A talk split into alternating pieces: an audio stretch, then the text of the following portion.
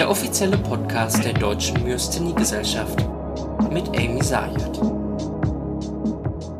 Meine Lieben, es ist April, Anfang des Monats und wie immer eine Folge von Mit der Myasthenie leben. Und ich hatte eigentlich geschworen, dass ich diesen Podcast immer live mache und meine InterviewpartnerInnen immer face-to-face -face treffen kann. Leider musste ich dieses Mal äh, diesem Schwur untreu werden, denn ihr kennt das, ich hatte Corona. Und Corona sucks, sage ich jetzt einfach mal.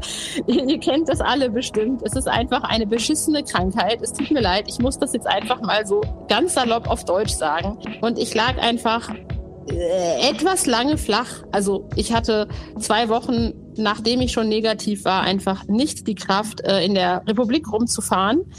Daher heute ein Interview aufgezeichnet über Google Meet. Ich hoffe, das ist okay für euch und ihr kommt mit der Qualität so klar. Beim nächsten Mal bin ich wieder live vor Ort. Unser Thema heute ist, ähm, wer mich etwas genauer kennt, der weiß, dass ich im richtigen Leben, wenn ich nicht diesen Podcast mache, sehr viel mit Kultur und Musik zu tun habe. Das heißt, mein Job ist, ich gehe hin und äh, erstatte Bericht von Festivals, von Konzerten. Ich interviewe Bands wie, sagen wir, Depeche Mode oder Noel Gallagher oder Arno Parks oder wer auch immer. Ähm, und bin natürlich viel auf, auf irgendwelchen Veranstaltungen, moderiere Veranstaltungen. Und mit Myasthenie ist es natürlich nicht immer und nicht immer für jeden machbar. Ähm, beziehungsweise nicht ohne gewisse Tricks und Tipps. Und deswegen habe ich mir gedacht, ich hole mir jemanden mal zum Interview, der, ja, der genau wie ich total konzertverrückt ist, der Musik mag und der eben halt, naja, unsere liebe Tante Miasthenie zu Gast hat. Sein Name ist Martin Schienbein. Er wohnt in Berlin und er hat sich bereit erklärt, heute mit mir über Google Meet zu sprechen. Erstmal herzlich willkommen, lieber Martin, dass du da bist. Ich freue mich mega. Ja, hi Amy. Äh, liebe Grüße aus dem äh, Myasthenie Hauptstadtstudio quasi.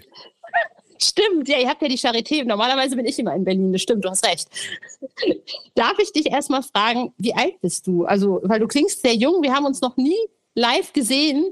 Ich kenne Martin über eine Initiative, die heißt Initiative Barrierefrei Feiern für alle Menschen mit Behinderungen, chronischen Erkrankungen, wo wir versuchen, Veranstaltenden zu erklären, ähm, wie man barrierefrei feiert. Aber wir haben uns noch nie gesehen. Es stimmt. Ähm, ja, ich bin 29 und ähm, ja, damit breche ich auch so ein bisschen das Stereotyp auf, dass Myasthenie die Krankheit der alten Männer und jungen Frauen ist. Nein, es gibt auch junge Männer, die Myasthenie haben können. Äh, Regeln brechen finde ich, finde ich eh super. Passt ja auch, ist Rock'n'Roll.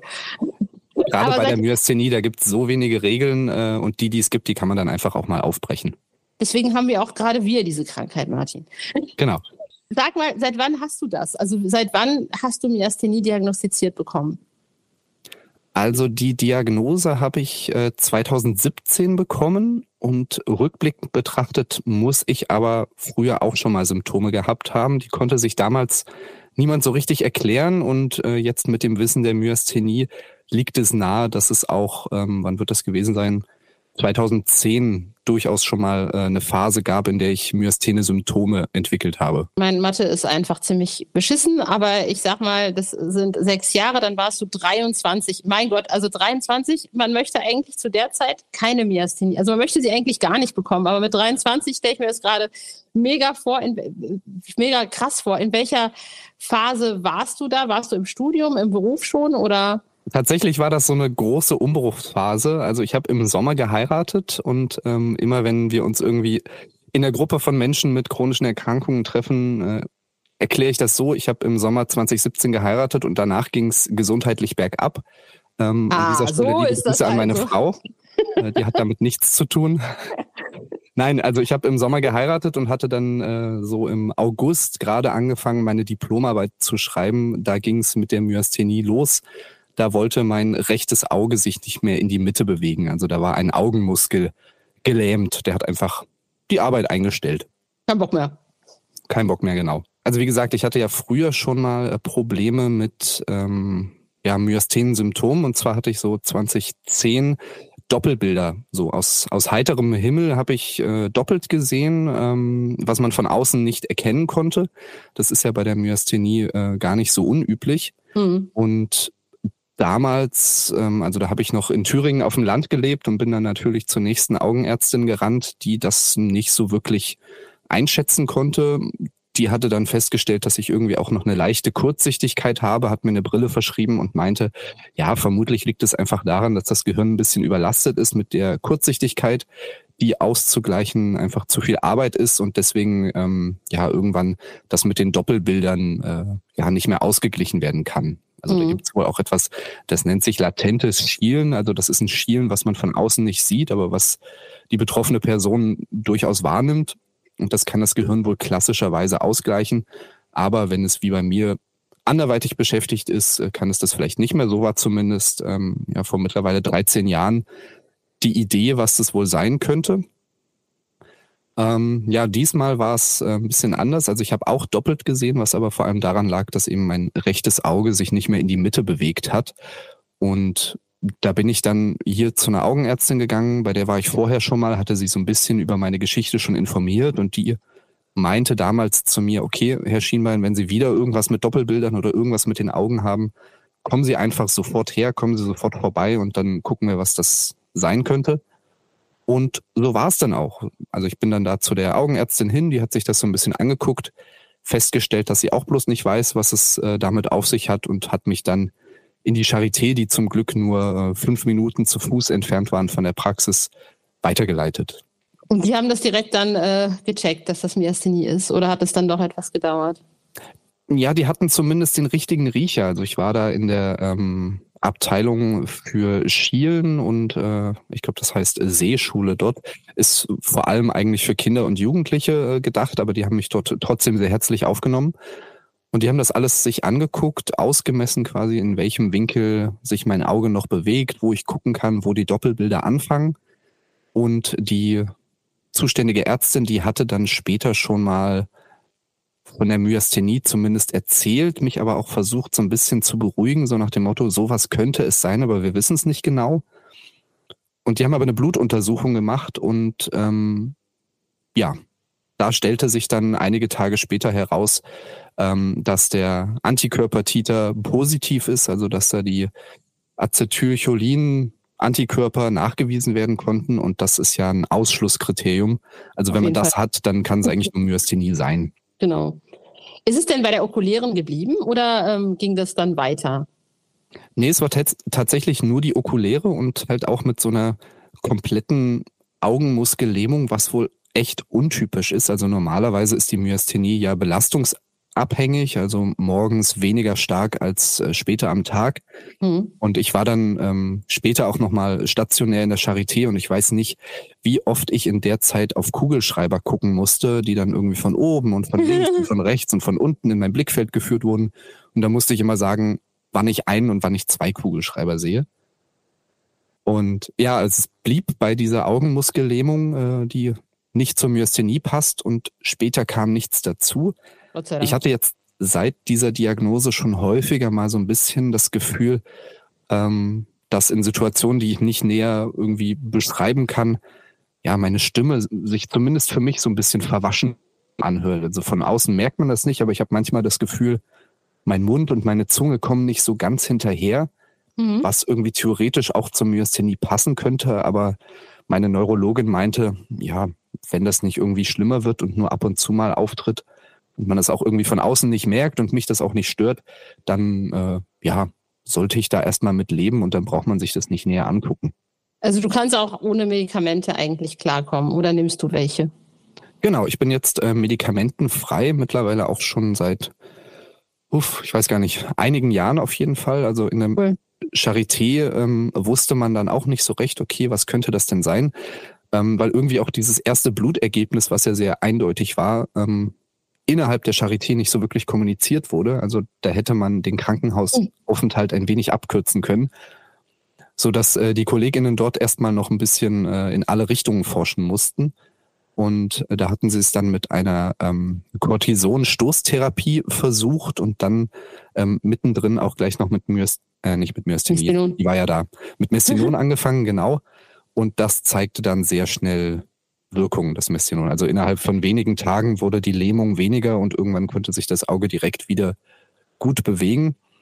Und dann haben wir das mit dem Mestinon noch einige Jahre weitergeführt, einfach nur zur Sicherheit und damit der Körper sich quasi ein bisschen beruhigen kann. Und die Dosis war auch die ganze Zeit über vergleichsweise niedrig. Also ich hatte das als Tagesdosis, ich glaube 180 Milligramm, was andere mitunter als Einmaldosis und dann drei, viermal am Tag haben. Wir hatten es dann später auch noch so ein bisschen reduziert und irgendwann mhm. bin ich dann auch mal auf Kalimin übergegangen, weil das Mestinon bei mir dazu führte, dass ich so unwillkürliche Muskelzuckungen hatte, so in, mhm. in, Muskeln, von denen ich äh, zwar theoretisch wusste, dass ich die habe, aber die man nicht so ansteuern kann. Also irgendwie, ja, so der, der linke schräge Bauchmuskel fing dann auf einmal an zu zucken oder irgendwie ein Brustmuskel, so was man, also was zumindest ich vorher nicht äh, bewusst steuern konnte und das war doch durchaus irritierend oder das Augenlid, was dann irgendwie so ein bisschen geflackert hat. Ja, okay. Das hatte ich durch die Myasthenie schon alleine irgendwie. Das ist ja schon Part of Myasthenie bei mir.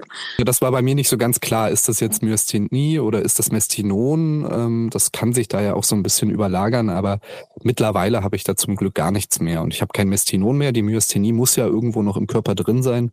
Aber wenn dieses Muskelzucken von der Myasthenie kommt, dann macht die zumindest gerade Pause. Ja, die schläft dann halt, ne? Also es ist ja, manchmal schläft sie einfach und dann ist das auch gut und äh, möge sie in Frieden ruhen, so.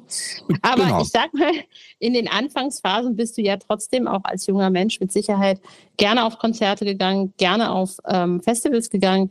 Wie war das für oder gab es da für dich Schwierigkeiten? Ich meine Doppelbilder, ich kenne das selber. Ich hatte, ähm, ich sehe noch ein bisschen, ich sehe zwar nicht viel, aber ich sehe ein bisschen und ähm, das fing tatsächlich auch bei mir mit Doppelbildern an und teilweise aber auch so, dass Sachen in Schräglage waren. Dass zum Beispiel eine Rolltreppe, die nach vorne fuhr, ich sie aber so gesehen hat, als würde sie, würde sie rückwärts fahren. Und ich stelle mir das auf einem Open-Air-Festival mega anstrengend vor. Also hattest du solche Erlebnisse oder hast du dich da geschützt? Hast du da irgendwie für dich ja, eine Möglichkeit oder eine, eine, hattest du da irgendwie Probleme oder war das für dich von Anfang an tiefenentspannt?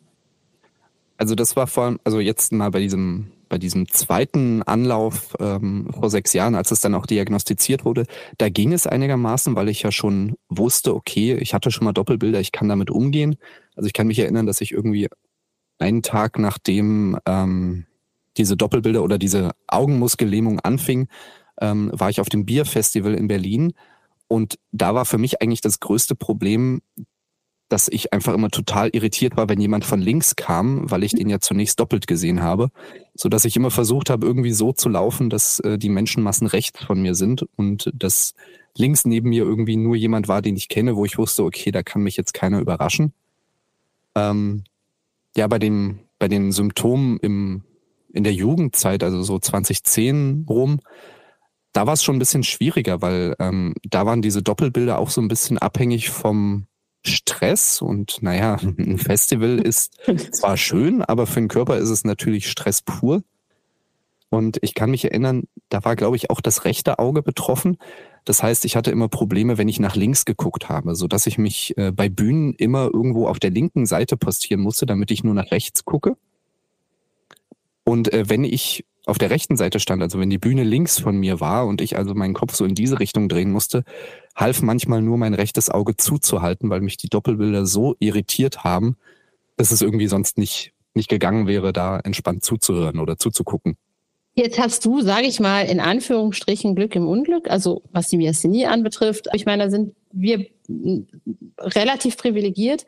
Jetzt bist du in einem Verein, wo es halt vor allem darum geht, oder in, einem, in einer Organisation, wo es vor allem darum geht, ähm, es Menschen, die chronische Erkrankungen oder Behinderungen haben, ähm, vereinfacht auf Veranstaltungen zu gehen und Veranstaltenden vor allem auch zu erklären, dass diese Menschen halt auch oder dass wir Anrecht auf kulturelle Teilhabe haben, weil das ja auch ein Menschenrecht ist. Ähm, was ist für dich wichtig, ähm, gerade für Menschen, ähm, die Myasthenie haben, vielleicht auch andere Symptome als du oder auch als ich? Ähm, was muss auf Konzerten für diese Menschen gegeben sein, damit die klarkommen und damit denen, damit die sich wohlfühlen, auch mit ihrer Krankheit und da auch Bock auf Festival haben oder Bock auf Konzerte haben? Also gerade mit Blick auf meine eigenen Erfahrungen und vor allem auch mit Fokus auf die Myasthenie ist für mich vor allem der Punkt Ruhe irgendwie was, was ähm, extrem wichtig ist oder zu der Zeit für mich extrem wichtig gewesen wäre. Und das ist, glaube ich, gerade auch so ein bisschen das Problem bei Festivals und vor allem auch bei Festivals, auf denen mitgecampt wird. weil da ist immer Rock'n'Roll. Also da ist äh, Nachtsstimmung auf dem Campingplatz. Äh, am ruhigsten ist es vielleicht noch morgens so zwischen fünf und sieben, wenn die einen langsam aufstehen und die anderen aber gerade erst äh, ins Bett fallen. Und ähm, also spontan, da hatte ich vorher auch so noch nicht drüber nachgedacht, aber vielleicht wäre es auch sinnvoll, gerade bei größeren Campingplätzen, ja, ich sag mal so ein Ruhe-Campingplatz einzurichten, wo irgendwie klar ist, da gibt's keine Musik, die da äh, nachts von außen dröhnt und auch das gemeinsame Miteinander ist alles etwas ein bisschen gedämpfter. Und natürlich auf den Veranstaltungsgeländen selbst, ähm, also wo die Bühnen sind, irgendwie Bereiche, wo zumindest man sich mal ein bisschen zurückziehen kann, wo man vielleicht irgendwie eine Tür zumachen kann. Also da reicht ja letztlich so ein stinknormaler Aufenthaltscontainer, wo man einfach nur die Möglichkeit hat, mal die Tür zuzumachen, so ein bisschen wie die ähm, Warteräume an manchen Bahnhöfen. Also da ist es ja auch nicht still drin und gemütlich ist es da auch nicht. Das kann man natürlich auch alles noch so einrichten, aber zumindest erstmal die Möglichkeit haben, ein Stück zurückzutreten, irgendwo eine Tür zuzumachen und zumindest mal gedanklich ein bisschen runterzukommen, das wäre schon echt äh, eine gute Sache, gerade bei Festivals. Auf jeden Fall. So ein Ruheraum finde ich, äh, finde ich auch mega. Auch gerade für, für so, weißt du, wenn, wenn du einfach, ähm, also meine Miasthenie gerade am Anfang, ich erinnere mich, ich war, als ich noch keine Diagnose hatte beim Lollapalooza in Berlin. Ähm, und ich erinnere mich, dass ich nach einer gewissen Zeit einfach gemerkt habe, ich falle gleich um. Ich muss irgendwo sitzen, ich muss irgendwie, ich kann nicht mehr stehen. Ich, äh, ähm, das, das geht nicht. Ich breche, also ich knick gleich ein und dann lande ich auf dem Boden oder so und reden kann ich auch nicht mehr. Ähm, und da wäre sowas, glaube ich, echt ähm, genial. Also so ein Ruheraum finde ich, äh, finde ich toll. Wie ist es mit ähm, so Dingen wie, wie ähm, barrierefreie Toiletten, ist das auch in irgendeiner Form wichtig? Ich meine, ich denke so darüber nach, dass viele von uns immunsupprimiert sind. Ähm, ich gehöre auch dazu. Das heißt, ähm, wenn man irgendwelche dreckigen Dinge berührt, aber kein Desinfektionsmittel hat, ähm, kriegt man halt auch schneller irgendwelche bescheidenen Infekte, die man nicht braucht. Ist das auch etwas, was du äh, befürwortest? Auf jeden Fall. Also gerade ähm, barrierefreie Toiletten auf Festivals sind ja für gewöhnlich Mangelware. Ähm, ja, wenn man Glück hat, steht dort irgendwie so ein barrierefreies Dixie, aber die sind leider, die heißen zwar barrierefrei, die sind aber nicht barrierefrei. Also das äh, kenne ich aus der regelmäßigen Arbeit mit der Initiative Barrierefrei feiern. Die Dinger sind einfach schlecht konstruiert. Also das äh, führt mitunter dazu, dass man, äh, wenn man mit Rollstuhl drin ist, dann die Tür nicht mehr zukriegt und ja, auf dem Festival mit offener Tür da auf dem Lokus sitzen, das äh, hat auch was von Rock'n'Roll, ist aber, glaube ich, was, worauf die meisten dann doch lieber verzichten würden. Also auf jeden Fall. Ich finde das jetzt ja, nicht und, so toll. Äh, für mich jetzt in der äh, privilegierten äh, Myasthenie-Schläft-Phase ähm, ist es individuell gar nicht mal so wichtig. Auch meine Immunsuppression ist aktuell auf einem sehr niedrigen Level, aber natürlich, ich meine, äh, Corona hat auch gezeigt, selbst äh, Sachen, die man als ähm, vermeintlich gesunder Mensch äh, sich einfängt, äh, die will man nicht unbedingt haben. Und wenn man da irgendwie ein Festival hat mit äh, 35 Grad Außentemperatur, dann so ein Dixie-Klo, was da mitten in der Sonne steht, das ist, glaube ich, äh, ja eigentlich fast nicht haltbar, was das Thema Infektionsschutz und Infektionsvorsorge angeht. Reist du eigentlich auch viel? Also bist du viel auf Reisen oder ähm, ist das gar nicht so deins, irgendwie in der Gegend rumreisen? Ähm, also ich bin seit äh, knapp vier Jahren Vater, dadurch, äh, ja gut, und wegen Corona, ähm, also das waren so zwei Gründe, die das Reisen etwas eingeschränkt haben.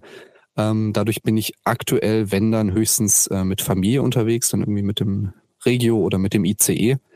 Ähm, aber Festival- und Konzertreisen sind aktuell, die müssen auch pausieren leider. Aber das kommt ja, klar, ja. Mit Kind, mit Kind ist echt äh, crazy. Also ja, ich muss sagen, ich habe ich hab während Corona zum ersten Mal halt gemerkt, wie sehr mich die Myasthenie eigentlich einschränkt, weil ich durch die Immunsuppression, ich meine, meine ist jetzt nicht massiv hoch, nichtsdestotrotz ist sie da. Und ähm, ich bin eben halt auch genau wie du froh, dass meine Myasthenie eigentlich ja ab und zu mal zuckt, aber ansonsten die Klappe hält. Ähm, man hat keinen Bock, dass sie wiederkommt und man hat auch ehrlich gesagt keine Lust, dass man, ähm, dass man irgendwas anderes sich noch fängt. Long Covid weiß der Geier. Und mir wurde, glaube ich, durch Corona erstmal bewusst, so wie, wie, wie anstrengend das ist. Das heißt, für mich war es so, ich war gerade wieder fit, ich hatte gerade meine OP hinter mir, mir ging es gut, ich war Sturm und Drang, irgendwie Mitte 2019, yeah, das Leben ist wieder zurück, dann kommt Corona. So, das war für mich echt, also ähm, gerade auch für meinen Beruf war das so, boah, das ist jetzt nicht euer Ernst. Keine Ahnung. Aber hattest du durch Corona das Gefühl, dass sich das irgendwie auch noch mehr eingeschränkt hat als jemanden, der sowas nicht hat? Ja, ich glaube, das größte Problem war so ein bisschen die, ich weiß nicht, ob man es als Angst bezeichnen sollte, auf jeden Fall eine begründete Angst davor, sich wieder irgendwas einzufangen. Also ich meine, ich habe das so in meinem Freundes- und Bekanntenkreis gesehen. Äh, viele haben halt schon von Anfang an so diese, diese Narrativ verfolgt, ja, das ist doch nur irgendwie eine Erkältung. Aber ähm, wenn man einmal eine chronische Erkrankung hat, weiß man, dass auch eine Erkältung irgendwann mal schiefgehen kann. Und Corona ist definitiv mehr als eine Erkältung. Also das äh, hab, hast du ja schon erlebt und ich habe es im nahen Umfeld auch schon erlebt. Also gerade auch was Long Covid eigentlich für ja für ein Hammer ist, der einen da treffen kann. Und gerade so diese Anfangszeit, wo dann ähm, ja die Appelle immer größer wurden, man solle doch zu Hause bleiben, man solle Rücksicht nehmen. Und das war ja auch eine Phase, wo plötzlich Menschen mit chronischen Erkrankungen oder Menschen mit Behinderung oder so in Anführungsstrichen die Vulnerablen, über die immer gesprochen wurde, ähm, wo plötzlich mehr Rücksicht da war. Und gleichzeitig habe ich das aber im nahen Umfeld gesehen, dass sich Leute eben immer noch äh, getroffen haben, irgendwie trotzdem feiern waren, äh, dann halt auf irgendwelchen illegalen Raves oder auf illegalen Wohnungspartys, die ja zu dem Zeitpunkt wirklich illegal waren. Ähm, und das hat mir persönlich schon echt zu knabbern gegeben, so zu sehen, okay, für andere geht das Leben ganz normal weiter, aber für mich gibt's jetzt hier plötzlich einen ganz neuen Risikofaktor, der das Leben irgendwie noch weniger ähm, planbar macht und vor dem man sich ja auch wenig schützen kann. Also ich meine, wenn man jetzt nochmal das mit dem Dixie-Klo auf dem Festival greift, da kannst du versuchen, irgendwie noch mit Desinfektionsmittel zu arbeiten oder eine Maske tragen und so weiter. Bei Corona war ja gerade in dieser Anfangszeit nicht klar, wie man sich davor schützen kann, ob man das überhaupt kann. Also ich kann mich noch erinnern, wie ich da die selbst gebastelte äh, Maske von Oma hatte, wo man einen Kaffeefilter reinschieben kann, weil man irgendwie nicht wusste, okay, irgendwas müssen wir machen, aber so die FFP2 und FFP3 Masken waren da noch nicht so äh, marktüblich, wie sie es heute sind. Hm. Ich kann mich da noch sehr gut dran erinnern. Und ich meine, ey, ohne Scheiß, ich sag's euch allen, ich hatte Corona jetzt nur einmal und das reicht. Also ich brauche das echt nicht nochmal. Also es echt, ich würde sagen, es, es, also bei mir war es tatsächlich, die Nachwehen fand ich anstrengender als das Corona, also die Krankheit selber.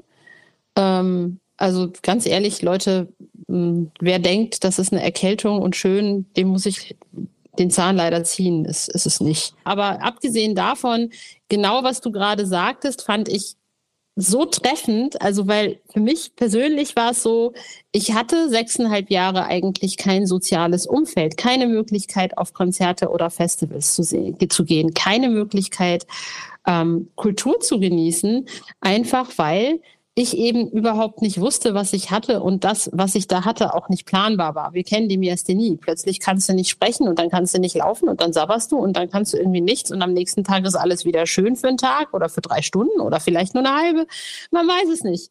Und ähm, man hat einfach dann in so einer Situation keine Lust, irgendwie ein soziales Umfeld sich aufzubauen. Und dann geht es gerade wieder und dann ist sechs Monate später plötzlich irgendwie Corona. Und genau was du meintest, andere Leute ist das anderen Leuten was halt schrottenpiep egal und ne, geht dann irgendwie auf irgendwelche Raves und so. Es war halt wirklich so eine Situation. Ich habe mich halt auch, bevor es die Impfung gab, acht Monate, glaube ich, komplett selbst isoliert, weil ähm, weil ich einfach zu viel Schiss hatte. Also nicht unbedingt vor Corona selber, sondern vor dem, was danach kommt und dass die Krankheit dann wieder wach wird, weil ich einfach dieses bisschen Leben, was ich da wieder hatte, nicht unbedingt gleich wieder verlieren wollte. Und ich glaube, diese Angst ist die schlimmste, also das ist das, glaube ich, was uns, was es, was es für uns als, ähm, ähm, als chronische Erkrankte, glaube ich, äh, schwieriger macht. Oder? Oder was meinst du? Bin ich, habe ich das richtig auf den Punkt gebracht? Ja, und das unterscheidet uns, glaube ich, auch äh, von den äh, nicht chronisch Erkrankten und vielleicht in Anlehnung an das, was Raoul Krauthausen immer sagt, ähm, an die noch nicht äh, chronisch Erkrankten, ähm, dass wir einfach insgesamt sensibler mit dem Thema Krankheit umgehen und uns eher bewusst sind, ähm, dass auch vermeintlich kleine Sachen irgendwie ein großes Thema sind. Also ich hatte, oder wir haben ja vorhin schon Immunsuppressionen angesprochen, äh, vielleicht nochmal ein bisschen erläuternd. Also ich habe neben der Myasthenie noch eine andere Krankheit. Ähm, Morbus Bechterew ist ein Name, der etwas bekannter ist. Also ich habe nicht den klassischen Morbus Bechterew, ähm, aber das würde jetzt hier zu weit führen, das noch äh, näher zu detaillieren. Und da habe ich ein spezielles äh, Medikament gegen diesen Bechterew, was auch eine Form der Immunsuppression ist, allerdings sehr spezialisiert. Also nicht so ein großer Hammer wie Cortison oder MTX, was ich vorher auch beides hatte, ähm, was das ganze Immunsystem runterdrückt, sondern eher was, was gezielt mal an einem Schräubchen dreht. Aber ähm, ich weiß nicht, ob das nicht trotzdem einen Einfluss auf die generelle Infektanfälligkeit hat. Und ich hatte in den letzten, also im letzten halben Jahr zwei klassische Kinderkrankheiten. Also Hand, Mund, Fuß und Scharlach sind Krankheiten, die man vor allem von Kindern kennt. Mhm. Die kann man sich aber eben von einem Kleinkind auch aus der Kita mitbringen lassen, äh, wie ich jetzt festgestellt habe. Und die waren beide nicht schön. Und ich weiß nicht, ob das an der, an der Vorerkrankung liegt oder ob das an der Immunsuppression liegt oder ob es einfach Pech war, aber ähm, jemand, der nicht äh, chronisch krank ist, der sagt, na ja, das sind doch Kinderkrankheiten, dann hat man da mal ein bisschen Halsschmerzen, okay. Aber es schwingt halt immer auch der Gedanke mit, ja, okay, dann habe ich jetzt eben Scharlach, aber ich weiß ja nicht, was meine chronischen Erkrankungen danach machen. Dann, nachdem Scharlach überstanden ist, sich ja. die Myasthenie denkt, oh, jetzt wäre doch mal ein guter Moment für ein Comeback. Jetzt könnte ich doch mal, hier ist gerade bisschen Platz, äh, der hat gerade, ist bisschen angeschlagen, jetzt mache ich mich hier mal ein bisschen breit und äh, überlege mir gleich noch neue Symptome. Und ja, das genau, weiß man halt genau. halt vorher nicht. Genau das, genau, genau das. Und es war halt auch genau der Grund. Also ich meine, viele, ich weiß halt auch irgendwie auch gerade, ich meine, für mich noch viel extremer, weil das ja auch meinen Job mit beeinflusst. Ne? Also ich, ich arbeite im Kultursektor, ähm, weil man dann halt auch keine Aufträge bekommt. Ne? Und wenn man dann sagt, sorry, ich, ich bin dann einfach nicht vor Ort, es tut mir leid, ich kann das gerne irgendwie äh, äh, ähm, remote machen, digital, aber mit Sicherheit nicht face to face. Also zu der Zeit, als es noch keine Impfung und nichts gab. Ähm, manchmal auch ein bisschen Unverständnis geerntet, aber ähm, ja, äh, äh, wo ich halt gesagt habe, ganz ehrlich, dann, dann ist es zwar blöd, weil ich verliere dann halt den Job, aber mir ist lieber, ich verliere den einen Job, als ja, was du gerade meintest, die Myasthenie kommt dann wieder zurück und macht Terror. Ich bin gerade froh, dass mir wieder gut geht, Leute. Brauche ich nicht jetzt. Und äh, ja, übrigens äh, nochmal für alle, die Raul Krauthausen nicht kennen. Raul Krauthausen ist ein unfassbar großartiger Aktivist, ähm, der sich äh, um Themen wie Behinderung, ähm, chronische Erkrankungen bemüht und äh, versucht, äh, Aufklärung zu schaffen, aber auch gegen nicht vorhandene Menschenrechte zu kämpfen. Checkt den gerne auf, aus auf äh, sozialhelden.de oder ähm, auch, wenn ihr den googelt, Raul, Raul Krauthausen hat auch gerade jetzt ein neues Buch veröffentlicht. Ähm, ganz, ganz toller Aktivist. Da könnt ihr euch auch echt mal so ein bisschen ähm, Input geben lassen äh, zum Thema ähm, Behinderung und äh, chronische Erkrankung und äh, Empowerment. Vielleicht hole ich den auch mal in den Podcast, wenn er Lust hat. Du kannst ja, ja mal mit ihm Aufzug fahren. Er hat ja auch äh, im Aufzug, glaube ich, ist ja auch irgendwie so ein, so ein Projekt, was er hat, wo man auch so ins Gespräch kommt. Ähm, ja. Ja, das finde ich, glaube ich, ein guter cool. Input. Ich finde es super. Ich, ich, ich finde im Aufzug fahren mit Raul irgendwie super, weil der kann, glaube ich, auch ganz viel Input geben zum Thema so Empowerment. Und ähm, wir hatten im Podcast vor einigen Monaten ähm, das Thema, wie beantragt man Schwerbehindertenausweise? Wie funktioniert das? Weil ich meine, Myasthenie ist ja keine anerkannte Behinderung zum Beispiel ähm, was muss man da machen? Und ich finde so eine gewisse, ein gewisses Verständnis für Empowerment, da, da habe ich das Gefühl, der fehlt uns MyasthenikerInnen ein bisschen. Also dieses Gefühl, ja, wir haben eine scheiß Krankheit, das mag alles sein, aber wir haben auch Menschenrechte und wir, wir wollen am Leben teilhaben und wir wollen, dass es uns gut geht, auch wenn es eben Tage gibt, wo es das nicht ist, wo es, wo es das nicht tut. So. Ja, gerade der Punkt mit den Rechten. Also ich äh, erinnere mich immer noch, ich war zu der Zeit als äh, Student, habe ich schon in ähm, einem Ingenieurbüro gearbeitet und da war ich dann später auch ähm, nach dem Studium, aber eben mit zwei chronischen Erkrankungen und auch noch sehr stark eingeschränkt. Ähm, in dem Moment war da das Verständnis ganz gut, wo man gesehen hat, dass es mir schlecht ging. Aber sobald es mir besser ging und ähm, ja, sowohl die Myasthenie als auch der Bechterew ähm, zu einer unsichtbaren chronischen Erkrankung wurden, desto weniger wurde das Verständnis, dass eben manche Dinge nicht gehen. Also das, also ich kann zum Beispiel bis heute nicht äh, lange mit den mit den Armen über den Kopf arbeiten. Da weiß ich nicht, ob das jetzt mit einer der Erkrankungen zu tun hat. Aber selbst wenn nicht, selbst wenn es einfach nur mein Körper ist, der das einfach nicht gut kann, ähm, ist das einfach was, worauf man Rücksicht nehmen sollte. Und das ist leider im Alltag und ich glaube gerade im Berufsalltag ähm, ja ein Kampf, den man leider immer wieder und immer wieder aufs Neue ähm, kämpfen muss. Und gerade wenn man halt irgendwie noch relativ frisch diagnostiziert ist, hat man da einfach nicht den Nerv für. Und dann versucht man halt immer wieder über die eigenen Grenzen zu gehen, weil man möglichst wenig auffallen und möglichst wenig Umstände machen will und ähm, ja, setzt sich damit nur noch mehr unter Stress und naja, Stress ist eben äh, Triggerfaktor Nummer eins für chronische Erkrankungen.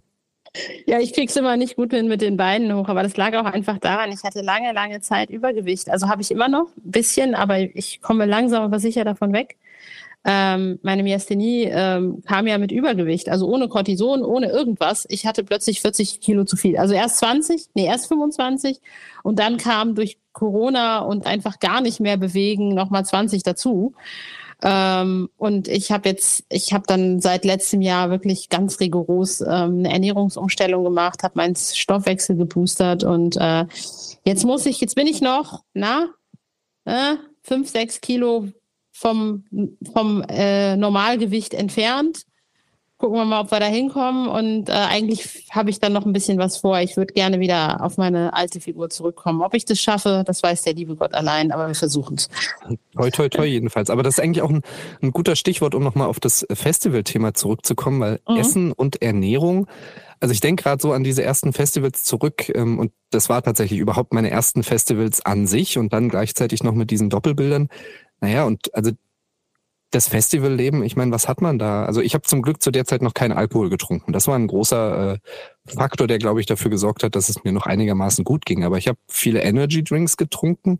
Naja, und auch das, was man so isst. Also das ist nicht irgendwie das vollwertige Drei-Gänge-Menü mit Salatbeilage und Gemüse und reichlich Obst, sondern naja, dann haust du irgendwie ein großes Stück Fleisch auf den Grill und was isst du noch? Was, was Ravioli ist ja so der Festival-Klassiker. Genau. Und das halt in Kombination so schlechte Ernährung, äh, vor allem auch was das Trinken angeht, bei vielen natürlich auch noch viel Alkohol und wenig äh, reines Wasser. Und dann noch der wenige Schlaf und halt dieser Stress durch die Musik und das Tanzen und das Umfeld und sowieso. Ähm, ja, ich glaube, grundsätzlich ähm, müsste eigentlich äh, jeder Mediziner, jede Medizinerin äh, vom Festivalbesuch abraten, weil es einfach das Schlimmste ist, was man dem Körper antun kann. Aber natürlich äh, für den Geist ist es in den meisten Fällen ja doch sehr belebend und sehr befreiend, da mal äh, für zwei, drei Tage die Sau rauszulassen. Ja, nee, auf jeden Fall. Und ich glaube, das ist halt auch, also es gibt ja mittlerweile auch ganz viele Festivals, die darauf achten und gucken irgendwie, dass es halt auch ein bisschen ausgewogenere Ernährung gibt und auch wenn Fleisch dann halt auch halbwegs gute Qualität, ne? aber das ist halt nicht bei jedem Festival und nicht, ähm, ne, es kommt dann auf an, wie groß und wie viele Leute und so und ja, von daher absolut ähm, wichtig. Ich glaube, ich kenne auch Leute, die nehmen sich ihr Essen selber mit. Machst du sowas? Ja, zumindest vorbereitet. Also ich kann mich erinnern, in dem einen Jahr, da haben wir, da durfte man noch grillen. Ich weiß nicht, ob man heutzutage auf äh, Campingplätzen grillen darf. Aber da hatte ich ähm, dann tatsächlich auch Grillfleisch eingefroren, das in so eine Tiefkühltüte gepackt und die mhm. eingebuddelt, sodass das Fleisch nach drei Tagen immer noch innen gefroren war. Also das hat ganz gut funktioniert.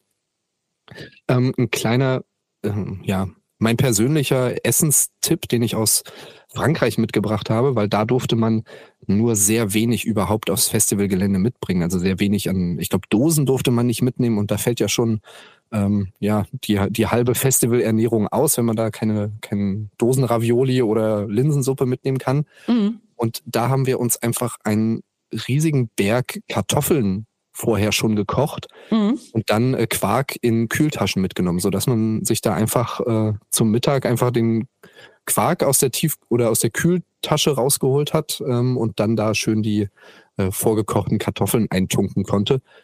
Kostet wenig, ist noch vergleichsweise gesund, glaube ich. Ähm, ja, das ist so mein persönlicher Essenstipp für ein Festival. Geht natürlich aber auch nicht drei Tage lang. Lieber Martin, ich danke dir ganz, ganz herzlich für dieses Gespräch und ich hoffe, dass wir irgendwann mal zusammen auf ein Festival gehen oder auf ein Konzert. ähm, und ähm, da dann zusammen die Sau rauslassen. Ähm, Alkohol trinke ich, trinke ich immer noch nicht. ich habe es nie wirklich vertragen und ist die nie leider noch weniger. Das heißt, äh, nach drei Tropfen findest du mich unter dem Tisch. Da kannst du mich dann ähm, rausbuddeln. Da lege ich dann eine Decke drüber und dann hast du da deinen persönlichen Ruheraum. Das klingt doch eigentlich gar nicht verkehrt. Klingt eigentlich gar nicht so übel. Können es ja mal ausprobieren. Ich danke dir ganz, ganz herzlich und äh, ja, und nochmal danke, dass du heute so ganz spontan eingesprungen bist für unser, ähm, für den Podcast. Und ich denke, nächstes Mal bin ich dann wieder face to face vor Ort. Und ich danke euch fürs Zuhören. Äh, wenn ihr Fragen oder Anregungen habt, meldet euch gerne bei der Deutschen Myasthenie-Gesellschaft. Ich verabschiede mich ganz, ganz herzlich und wünsche euch noch einen ganz, ganz tollen April und frohe Ostern.